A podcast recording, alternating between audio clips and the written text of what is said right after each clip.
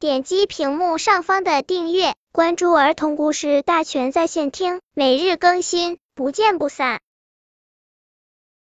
本片故事的名字是《草鞋的妙用》。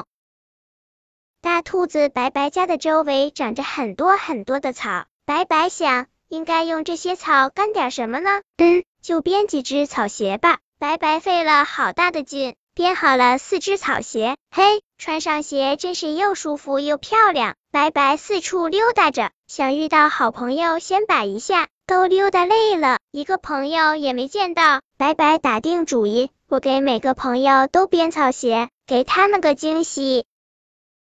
又费了好大的劲，白白编好了几只草鞋，高高兴兴的拎着，找到了老牛，快从田里上来。试试我给你编的草鞋，我可不用穿鞋。老牛哈哈笑着，从水田里拔出腿来，让白白看。我的脚就是蹄子，上面原本就有硬硬的东西，不怕磨，不怕落，不怕水，是最好的鞋子。你的草鞋也有用，我把它吃了解解饿吧。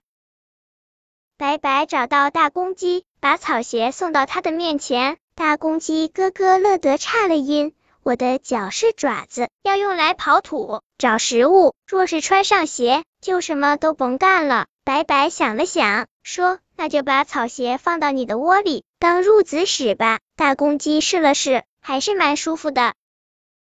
白白找到小猴子，送上了草鞋。小猴子高高兴兴的穿上了，又犯了难。我每天都要在树丛间窜来跳去。脚要用来抓树枝的，穿上鞋反而碍事了。但是我把它当枕头使，一定是又凉快又舒服。